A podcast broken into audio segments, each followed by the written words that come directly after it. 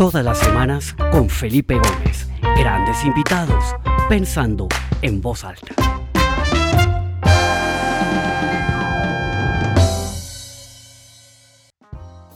Bienvenidos a esta nueva edición de mi webinar Pensando en Voz Alta, donde he invitado a personas, pensadores, líderes, autores, conferencistas a que dialoguemos y conversemos un poco sobre lo que está sucediendo, sobre esta coyuntura que nos ha tocado vivir, inesperada tal vez para muchos, que nos ha forzado a encerrarnos, a muchos estar solos, eh, a reencontrarnos con nosotros mismos, a pensar en cómo eh, resurgimos, cómo nos reinventamos y en esta oportunidad, hoy tengo desde Santiago una invitada muy especial, una persona que eh, admiro muchísimo.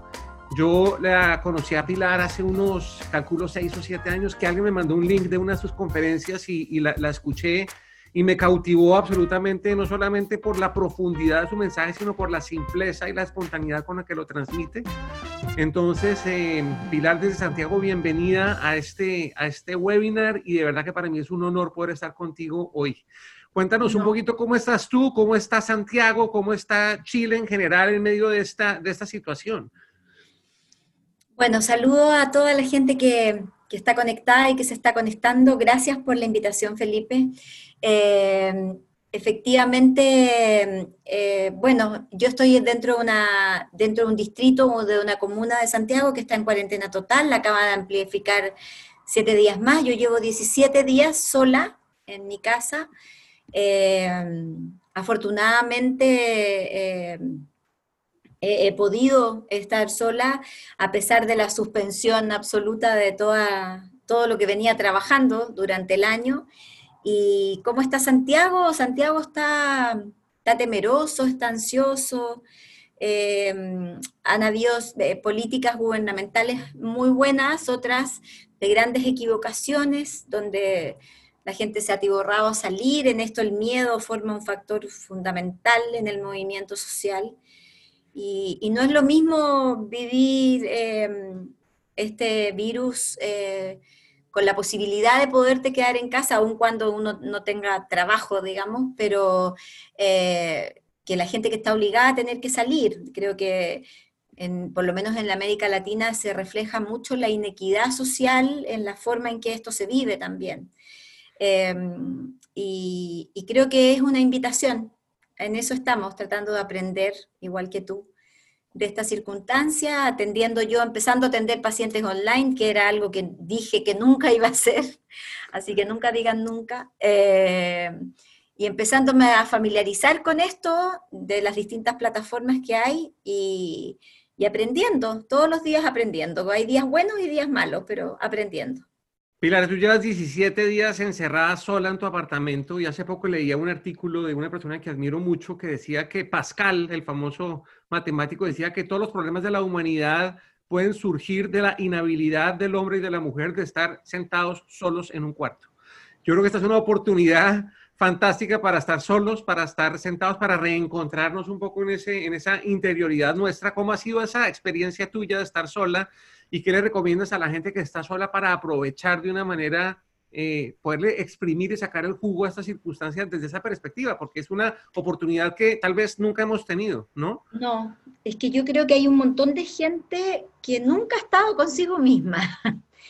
Eh, yo he tenido eh, una vida muy acontecida y con muchos dolores, entonces la verdad que no me cuesta estar sola eh, aprendí a estar conmigo. Y, creo que ese es uno de los desafíos de este proceso, que es, que es aprender a, estar con uno. Em, y hay gente que nunca ha estado consigo misma, y, y cuando uno está solo o sola, lo que aparece son las luces y las sombras de uno. Yo me encuentro con mis luces y mis sombras todo el día. Eh, a veces me río sola de mis estupideces o de mis ansiedades. Eh, otras veces me regaño, otras veces me felicito. Eh, ¿Y qué es lo que yo recomiendo para vivir esta situación estando solo o estando en compañía? Es la programación de actividades. Creo que la rutina es lo que salva las cabezas, digamos. Creo que el programar el día anterior lo que vamos a hacer al día siguiente, el hacer ejercicio todos los días, el redistribuir las funciones o las tareas del hogar entre todos los integrantes que forman esa casa y que esas funciones se vayan rotando, o sea, que el que hizo el aseo ayer no sea el mismo que lo haga hoy, que el que lavó los platos ayer no sea el mismo que lava hoy, sino que se redistribuyan esas funciones para que todos trabajen y todos descansen, eh, donde hay espacios de comunión familiar y también hay espacios de soledad que no nos intoxiquemos de información, que yo creo que ese es uno de los grandes problemas que estamos teniendo en este momento, que hay demasiada información, eh, tanto vía noticias, prensa, como vía redes, digamos, eh, y creo que hay que saber seleccionar cuánto uno se mete, cuánto uno hace, cuánto uno no hace, para, no intoxicar la cabeza con, demasiadas cosas que lo único que hacen es que vibremos más bajo y que nos conectemos con el miedo, y el miedo es el peor de los virus. Así es, totalmente. Eh, una pregunta, Pilar. Eh, en este primer video que mencioné que vi hace siete años, eh, hubo una frase tuya que me quedó clavada en la mente y que de hecho muchas veces la cito en mis conferencias, que dice que todos tenemos muchos problemas en nuestra mente, todos cargamos también con penas y heridas en nuestra alma, pero es nuestra decisión andar con una sonrisa en la cara. y tú hablas de la importancia de la actitud que uno debe asumir ante la vida eh, y pues esto yo creo que a muchos los tiene despistados, angustiados, con miedo. ¿Cómo podemos tener una actitud positiva, constructiva? Eh, yo creo que todos también estamos viendo que esto trae una serie de beneficios y de bendiciones que antes no habíamos visto, pero ¿qué consejos nos puedes dar o qué reflexiones puedes tener frente a esas actitudes que debemos asumir con nosotros mismos y con la gente con la que estamos conviviendo? A ver, es que yo, consejos me cargan dar. Yo voy a hablar desde lo que he ido experimentando y, de lo que he ido recogiendo de, las muchas redes de ayuda que tengo establecidas dentro de América Latina y dentro del mundo hispano en general. Yo lo primero que creo que aquí hay algo súper importante con el tema del lenguaje. Eh, creo que es distinto si yo digo que estamos viviendo una tragedia a si digo que estamos viviendo una oportunidad. Eh, lo que le pase a mi cerebro y lo que le va a pasar a mi cuerpo, con una u otra definición me cambia absolutamente mi dimensión del día. Si yo digo que estoy encerrada, así digo que me estoy cuidando para cuidar a otros, también mi perspectiva de estar en casa es absolutamente distinta. Si digo que estoy obligada a ir a trabajar a un hospital, a, un supermercado, eh, qué sé yo, un policía o la gente que no puede quedarse en su casa y se conecta con el miedo de salir, va a ser distinta la respuesta si se conecta con la posibilidad de sentir que de verdad está salvando el planeta con lo que está haciendo y que está entregando mucho amor en lo que hace. Creo que, que lo primero es definir dónde nos vamos a parar para poder vivir esto. Y en eso el lenguaje a mí me parece que es súper importante. Eh, y, de ahí en adelante, habiendo cambiado el lenguaje y, teniendo un lenguaje que, que hable del aprendizaje, que hable de la oportunidad, que hable de la experiencia de estar con nosotros mismos, tal vez por primera vez, em, de ahí en adelante la actitud es lo más importante porque va a desglosarse sola en la medida en que yo voy haciendo cosas que concuerden con esa definición que yo acabo de dar, digamos. Correcto. Correcto. Sí, yo creo que esa, esa manera como uno lo ve, como uno lo enmarca, como uno habla de esto, también determina la manera como te sientes y te comportas, ¿no? Así eh, es. ahora, también es normal sentir ansiedad y sentir miedo ante esta situación porque es la primera vez que nos pasa una cosa de ese estilo. Eh, y, tú hace poco pusiste en tu canal de YouTube un, un, video que hablaba de esas tres palabras, ¿no? Ansiedad, miedo y se me olvidó la otra y paciencia. ¿Por qué no nos hablas un poquito de esas tres palabras, esos tres conceptos que creo que, que los, los, elaboras de una manera muy sabia y, y, puede ser de mucha utilidad para la gente que nos está escuchando? Lo que pasa es que lo que yo creo que antes de esas tres palabras hay otra anterior que es la aceptación, que es aceptar que esto es un proceso nuevo, que es algo desconocido, que va a pasar como todo en la vida, siempre que llovió paró, nunca llovió para siempre. Eh, y el tema es cómo vamos a salir y cómo vamos a transitar esto eh, en esta mm, incertidumbre consciente que tenemos hoy, porque la incertidumbre siempre ha sido o forma parte de la historia del ser humano. Hoy día es una incertidumbre consciente. Nos estamos dando cuenta de que no sabemos qué va a pasar mañana, si nos cambian las pautas, si puedo salir de mi casa, si no puedo salir de mi casa, etc.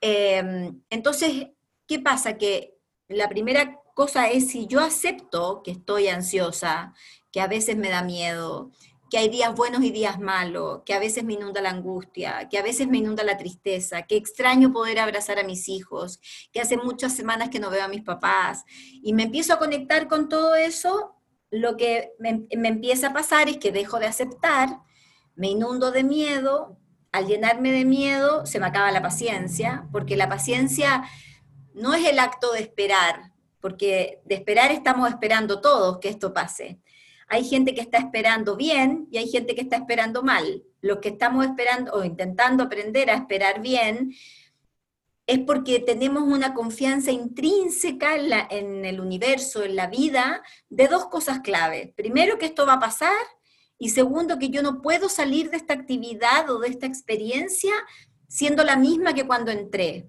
En algo tengo que aprender, algo me tiene que modificar mi vida, algo tengo que resignificar. Y creo que en ese sentido, em, el miedo no ayuda, porque el miedo además no ocurre en el presente, el miedo es una anticipación que tenemos frente a lo incierto y que generalmente es fatídica, es horrorosa, es suponer que esto va a terminar muy mal y que después de esto viene la crisis económica y, se siguen armando miedos, porque además el miedo es muy buen negocio. Eh, en términos de, nuestros modelos, de nuestros modelos económicos. Gran parte del sustento del capitalismo tiene que ver con el miedo, que es lo que termina por mover el consumo de alguna manera, ¿no? Entonces, el miedo de, que nos van a decir después de que hay que gastar porque hay que mover la economía y que hay que matarse trabajando de nuevo, y etcétera, etcétera, nos va a tener que permitir por lo menos la evaluación de decir, ¿qué es lo que quiero? O sea, yo creo que hoy es un momento para hacerse grandes preguntas en la vida, para preguntarnos si somos felices y estamos en paz, para preguntarnos si la persona con la que estoy es la que quiero estar, si mm, el trabajo que tengo es el que quiero tener, si creo que es el momento para hacerse esas grandes preguntas que uno nunca tiene tiempo, porque además nos llenamos de cosas de afuera para no tener que responder a los mundos internos, bueno, ahora nos sacaron todo lo de afuera para que el mundo interno quede desnudo y por lo tanto lo podamos, con mucho amor, sin juicio, atrevernos a, revisar para poder desde ahí tomar decisiones. Yo te aseguro, por, por además el pulso que tengo del mundo hispano en el mundo, que después de esto van a haber un montón de separaciones de pareja y van a haber otro montón que se va a reencontrar y que se está reencontrando porque hace mucho tiempo que no se sentaba a conversar, porque hace mucho tiempo que no se tomaban una copa de vino y se miraban a los ojos, porque hace mucho tiempo que no descubrían cómo estaban sus hijos, porque no los habían mirado lo suficiente, porque no tenían tiempo, y, está empezando a resucitar o, a elaborarse un montón de decisiones que no son ni económicas ni laborales, pero que son emocionales y que van a determinar profundos cambios, espero yo, además, que tengamos el coraje también de tomar esas decisiones posteriormente, que de verdad nos lleven a tener vidas de mejor calidad que las que veníamos teniendo hace dos meses atrás. Excelente, excelente, Pilar, muy buena reflexión. Oye, una consulta que, que parte de, mi experiencia de estas dos o tres semanas que hemos estado ya en, medio de, este, de esta situación, y es, antes de entrar al, aire, hablábamos con Pilar que, tanto ella como yo estamos tratando de reinventarnos, de que florezca la creatividad, de encontrar nuevas maneras de trabajar. Nuestro trabajo está cambiando de una manera eh, realmente radical y yo me he encontrado personalmente con, un, como con unas realidades conflictivas, porque sí, es un momento de uno centrarse en uno mismo, de encontrarse, de pensar en lo trascendental, de esas grandes preguntas, pero al mismo tiempo te agobia la cotidianidad, las cosas del día a día, cómo soluciono lo del día a día. Tienes un combate entre lo trascendental y lo cotidiano, entre lo espiritual y lo humano o lo pagano, entre lo racional y lo irracional. A veces tú estás pensando, eh, ¿Cómo lidia uno con eso? Porque además eso no te permite concentrarte, por lo menos a mí no me permite concentrarme a trabajar realmente porque me siento a tratar de trabajar en lo que es importante, pero entonces empiezo a pensar y se me va la mente para otro lado. No sé si a ti te está pasando lo mismo y si, y si, tienes alguna reflexión al respecto. Sí, claro que pasa lo mismo y creo que todos los que de alguna manera nuestro trabajo depende de nosotros y en eso incluyo a alguien que tuvo que cerrar una cafetería porque la tuvo que cerrar o cerró la peluquería o cerró un almacén, eh, etcétera. A todos nos está pasando lo mismo. Creo que em, oscilamos entre esta profundidad y la superficialidad de saber cómo voy a pagar las cuentas el próximo mes. Yo hoy día, justamente decía que hoy, eh, que es 31, es un día crítico eh, para muchos, porque hay muchos que no van a recibir el sueldo que tenían que recibir o que al cerrar el mes de marzo se van a dar cuenta que los ingresos que tenían presupuestados cuando somos independientes, que teníamos presupuestados para el mes de marzo no se cumplieron y que hay que cubrir todo lo de abril, que empieza mañana, y que mañana ya hay que pagar sueldos, hay que pagar alquileres, hay que pagar un montón de cosas eh, y el cómo vamos a enfrentar eso este mes y después mayo, que va a ser aún peor en ese sentido, eh, porque de alguna manera alguien podría haber tenido algún colchoncito para poder enfrentar abril, pero ya mayo ya se nos acaba, digamos. Entonces, el, el, desarrollar la creatividad, el poder reinventarse, yo te decía que yo siempre había dicho que, que nunca iba a atender online. Eh, y la vida a uno le da bofetadas y uno tiene que aprender que nunca hay que decir nunca. Y resulta que, bueno, que, aunque que está empezando a moverse, es, por lo menos es algo que mantiene la energía y que de, una manera uno puede em, mover el circuito. Y creo que en eso todos nos vamos a tener que poner flexibles, digamos, en, en estar casi la mayor parte del día frente a la computadora, para mí es una experiencia absolutamente nueva, eh, a la cual me resistí durante mucho tiempo. Pero es un aprendizaje, y en ese aprendizaje también uno tiene que aprender. El otro día un, señor de 48 años me decía, por Dios, que cuesta limpiar una casa.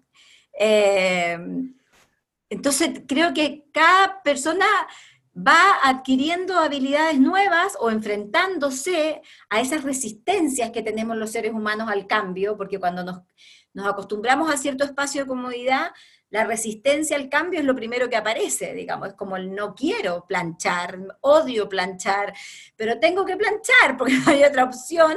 Entonces, esa, esa resistencia, por eso que la palabra aceptación es tan clave, porque la palabra aceptación es creativa, no es una palabra de resignación, tiene que ver con, con aceptar y desde ahí empezar a crear, ver cómo buscamos y encontramos soluciones para, si bien a lo mejor no vamos a llegar a los estándares que podíamos haber tenido si todo esto siguiera normal, por lo menos estar moviendo la energía en pro de cubrir ciertas cosas que...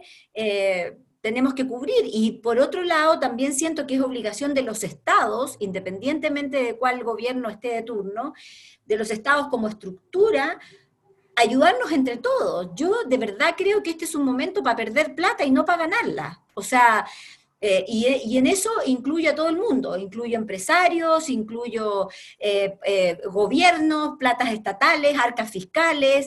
O sea, creo que hoy día todo se tiene que poner al servicio de que todos estemos bien y de que, de que si yo le puedo pagar, eh, le podemos pagar en la comunidad del edificio en los sueldos igual a los conserjes o a los que vengan a trabajar sin que vengan, pues hay que hacerlo, digamos. Eh, y, y, probablemente con mi secretaria o mi asistente o la gente que trabaja conmigo, yo tengo que financiarles el sueldo como de lugar, digamos, y, o sea, hasta que lo que más pueda.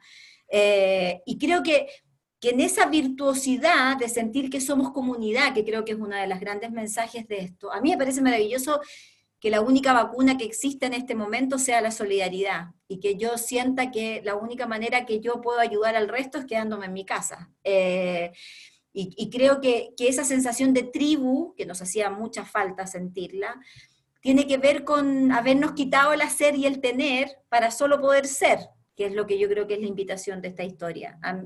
me parece maravilloso como un virus microscópico nos mandó de penitencia y castigados a todos a nuestras casas como si fuéramos niños chicos. Eh, casi diciéndonos la naturaleza, ustedes han sido incapaces de arreglar este circuito, lo vamos a hacer nosotros. Y mágicamente bajó la contaminación en los países, se limpiaron las aguas, Venecia tiene mar transparente, aparecieron los peces, los animales andan solos por las calles absolutamente libres y con cero miedo, disminuyeron los incendios, bajó la producción de CO2 y el calentamiento global empezó a disminuir. O sea, si no entendemos que la pandemia somos los seres humanos, quiere decir que no hemos entendido nada, digamos. Wow, muy bueno, muy buena reflexión, Pilar, excelente. Una, una em, área de experticia de Pilar es los niños y los jóvenes y los adolescentes y la psicología detrás de todos ellos y eh, ha escrito varios libros eh, fascinantes al respecto. Y pues hemos hablado en, conversaciones anteriores con otros invitados sobre el liderazgo eh, en, en, las empresas, sobre el liderazgo en, como hablabas tú, en comunidad, etcétera, pero yo creo que esa es una gran oportunidad para hablar del liderazgo en casa y de cómo liderar a los niños de diferentes etapas en, su crecimiento, en su vida. ¿Por qué no nos cuentas un poquito esto, cómo lo están asimilando, cómo crees tú que lo están copiando los jóvenes y los niños? Y si tienes alguna reflexión o algún consejo que nos puedas dar a los que estamos escuchando sobre cómo manejarlo. Sí, vi que había una pregunta ahí de de, cómo se le contaba esto a los niños. Yo creo que los niños lo van a vivir de acuerdo a cómo lo viven los adultos. Em, si los papás y la mamá o, o, el adulto con el que ese niño o ese adolescente esté lo vive en forma responsable, el niño o el adolescente también lo va a sentir responsablemente. Creo que a los niños hay que decirles la verdad. Creo que hay que hacerlos responsables de esto. Creo que hay que explicarles que por eso no pueden salir a la calle, Creo que hay que redistribuir las funciones dentro de la casa donde ellos participen. Los más chiquititos podrán hacer las camas, los más grandes podrán lavar la losa, mientras tanto pueden estar participando los que tienen la posibilidad de tener clases online, de seguir estudiando y de seguir manteniendo que no estamos ni en vacaciones ni en el colegio, pero en este estado intermedio tiene que haber una programación y una honestidad por parte de los adultos de decir que esto es un problema serio, que la mejor forma de cuidarse es el aislamiento, que no sabemos cuánto va a durar, por lo tanto vamos a tratar de vivirlo de la mejor forma posible, donde vamos a tener espacios de entretención, espacios de responsabilidad, eh, espacios de relajo y espacios de cumplir con ciertos deberes que nos ayuden a todos a sentir que todos trabajamos y todos descansamos. Eh, y, y el cómo lo sientan los niños va a depender de cómo lo sientan los padres. O sea, si los papás están asustados, los niños van a tener miedo, si los papás están tranquilos y lo viven bien, los niños lo van a vivir de la misma forma. Eso es con cualquier fenómeno que ocurra afuera, si en Chile tiembla, el cómo los niños experimenten los temblores depende de cómo los papás lo vivan y así sucesivamente, digamos. Y lo otro es que yo, los hijos que voy a descubrir en esta convivencia cotidiana, estrecha, a veces incluso asfixiante que yo pueda tener durante todo el día, son los hijos que yo he educado, por lo tanto van a ser un estupendo espejo de cómo lo estoy haciendo también. Y probablemente también me enfrente a una hermosa oportunidad que es a cambiar las pautas educativas y a darme cuenta a lo mejor que venía muy relajada en la educación de mis hijos, que no había puesto ninguna norma, que mis hijos no se quieren levantar, que no se quieren duchar, que no quieren eh, ayudar en, las tareas de la casa, que se quedan hasta las 5 de la mañana viendo internet, etcétera, etcétera. Y eso lo generé yo, lo generé yo con mis normas, con mis reglas, eh, y con mi liviandad para dejar pasar un montón de cosas mientras estábamos todos trabajando y haciendo miles de cosas. Ahora es una oportunidad para decir, ¿saben qué? Este sistema no sirve, digamos. Así que hay que, hay que ayudar a poder equilibrar cuánta tecnología tienen y cuánto no, cuánto jugamos naipes y cuánto permitimos tablets o celulares, eh, y eso se regula, se regula dentro de lo que decía al principio de esta charla, que tiene que ver con la programación, con la programación del día. Y a lo mejor en el minuto de tiempo individual a lo mejor mi hijo adolescente puede tener espacio para su celular o para ver una tablet o jugar a determinados juegos, pero en los momentos colectivos, cuando estamos sentados en la mesa, los celulares no están en la mesa y eh, estamos conversando o jugando naipes o con juegos de mesa o lo que fuera, eh, y vamos distribuyendo eso para que ellos tampoco estén em, intoxicando su cabeza con la tecnología, pero para eso los que tenemos que mostrar el modelaje somos los adultos. Si yo me intoxico todo el día viendo tele y mirando mi celular, no tengo ninguna autoridad para poderle decir a mi hijo que no lo haga, digamos. Entonces, hoy día, a diferencia de lo que era con mi papá, al cual yo respetaba porque le tenía miedo, Hoy día el respeto se gana. Eso es lo jodido de la educación. Y el respeto se gana con congruencia. Se gana que, lo que yo digo es lo que yo hago. Si, si, yo no tengo esa congruencia, no, es muy difícil que tenga el respeto de mis hijos y mucho menos su obediencia, de alguna manera, porque ya no existe el miedo como elemento educativo. En mi generación sí existió y a mi papá le funcionó, con todas las secuelas psicológicas que a uno le puede haber quedado, ok, pero funcionó. Hoy día el miedo no está. Hoy día el miedo, el, respeto, la admiración se gana. Y eso es un trabajo que los papás y las mamás tienen que entender que requiere eh, de testimonios congruentes. En la investigación del educar para sentir, que es uno de los libros, de los 10 libros que he escrito, plantea que la educación de los hijos requiere de cinco ingredientes diarios en la licuadora. Ternura, firmeza, fuerza de voluntad, paciencia y sentido del humor. Ternura, firmeza, paciencia, fuerza de voluntad y sentido del humor. Em, y se los dejo ahí, porque esos elementos de alguna manera tendrían que estar incluidos en la ejecución de nuestras acciones durante todos los días. Excelente, Pilar. Hay otra pregunta de una persona que vive en Nueva York que dice, ¿cómo se maneja esa incertidumbre de estar separado de los tuyos? Vivo hace 10 años en medio de la nada, vivo a tres horas al norte de Nueva York y estoy acostumbrada a estar sola. Me gusta estar sola. Mi miedo es mi familia que está muy lejos y no sé cuándo nos veremos nuevamente. No sé si tienes alguna reflexión para, esa persona, para Ángel. Bueno, que trate, que trate de conectarse vía internet con videollamadas con los que quiere. Creo que el estar lejos no pasa por la distancia. Creo que el silencio es lo que genera el distanciamiento. Em, y, y creo que la incertidumbre es un elemento con el que hay que aprender a vivir. De verdad, si hay algo que nos va a dejar esta pandemia es que somos un punto chico dentro del universo y, y todas las ilusiones de control que de una u otra manera intentamos tener diariamente son falsas. Y por lo tanto, ¿qué nos queda? Disfrutar de la vida nomás. Como no sabemos nada, lo que nos queda es el disfrute del presente. Y el anclaje en el presente es lo que disminuye los miedos, las incertidumbres, las ansiedades y las angustias. Excelente, Pilar. Bueno, se nos quedan, nos quedan unos pocos minutos. No sé si hay alguna otra pregunta adicional. Em, una pregunta frente a los, a los muchachos, a, las, a, los hijos de, que, no son chicos, sino que ya están, ¿no? De adolescentes, eh, que también tienen, ¿no? Pues están eh, muy informados, muy conectados, eh, son seres muy sociales y, y, les hace mucha falta estar cerca de sus amigos. Eh, ¿qué, consejos o qué reflexiones podrías darnos a los padres para, para ayudarles a, estos jóvenes a sobrellevar esto de una mejor manera? Fundamentalmente yo creo que ojalá, ojalá los, los adolescentes echen de menos a sus amigos. Lamentablemente son una generación tan tecnologizada que no sé si los están extrañando tanto porque desde lo virtual se sienten igual de cerca yo tengo la impresión de que cuando volvamos a dar un abrazo lo vamos a dar mucho más intensamente que lo que veníamos haciéndolo. Un abrazo para que transmita energía necesita por lo menos de 10 segundos y no, nos estábamos abrazando ni siquiera dos. Em, cuando volvamos a besar, vamos a besar distinto.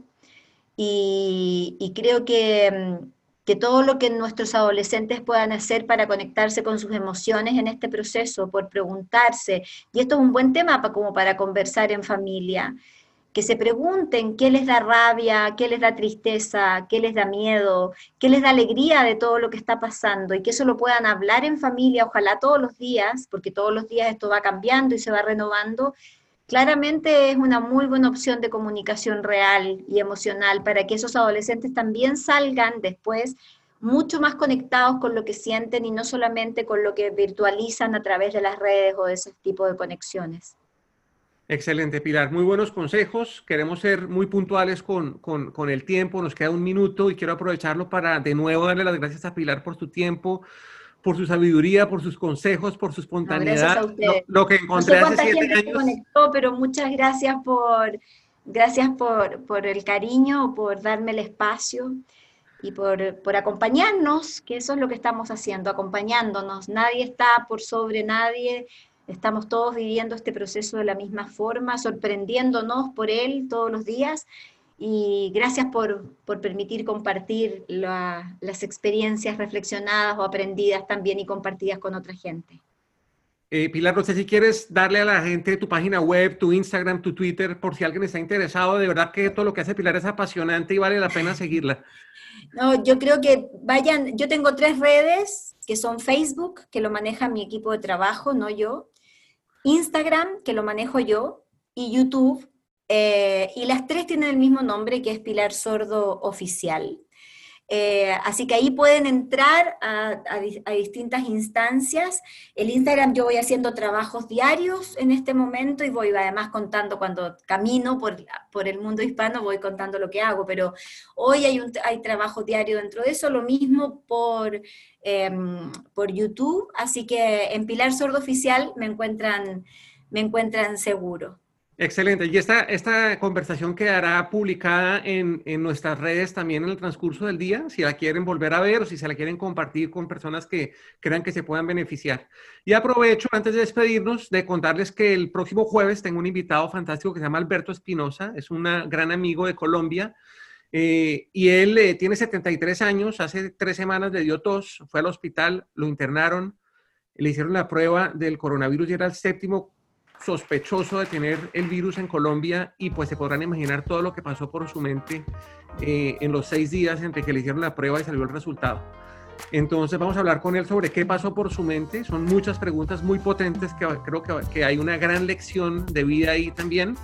Y el próximo martes estaré con Mario Alonso Push, un gran eh, eh, psiquiatra, psiquiatra y psicólogo desde Madrid. Creo que Pilar tú lo conoces, es colega tuyo, es, una persona fantástica. es un encanto, mándale un besote de mi parte, él es un sol de persona.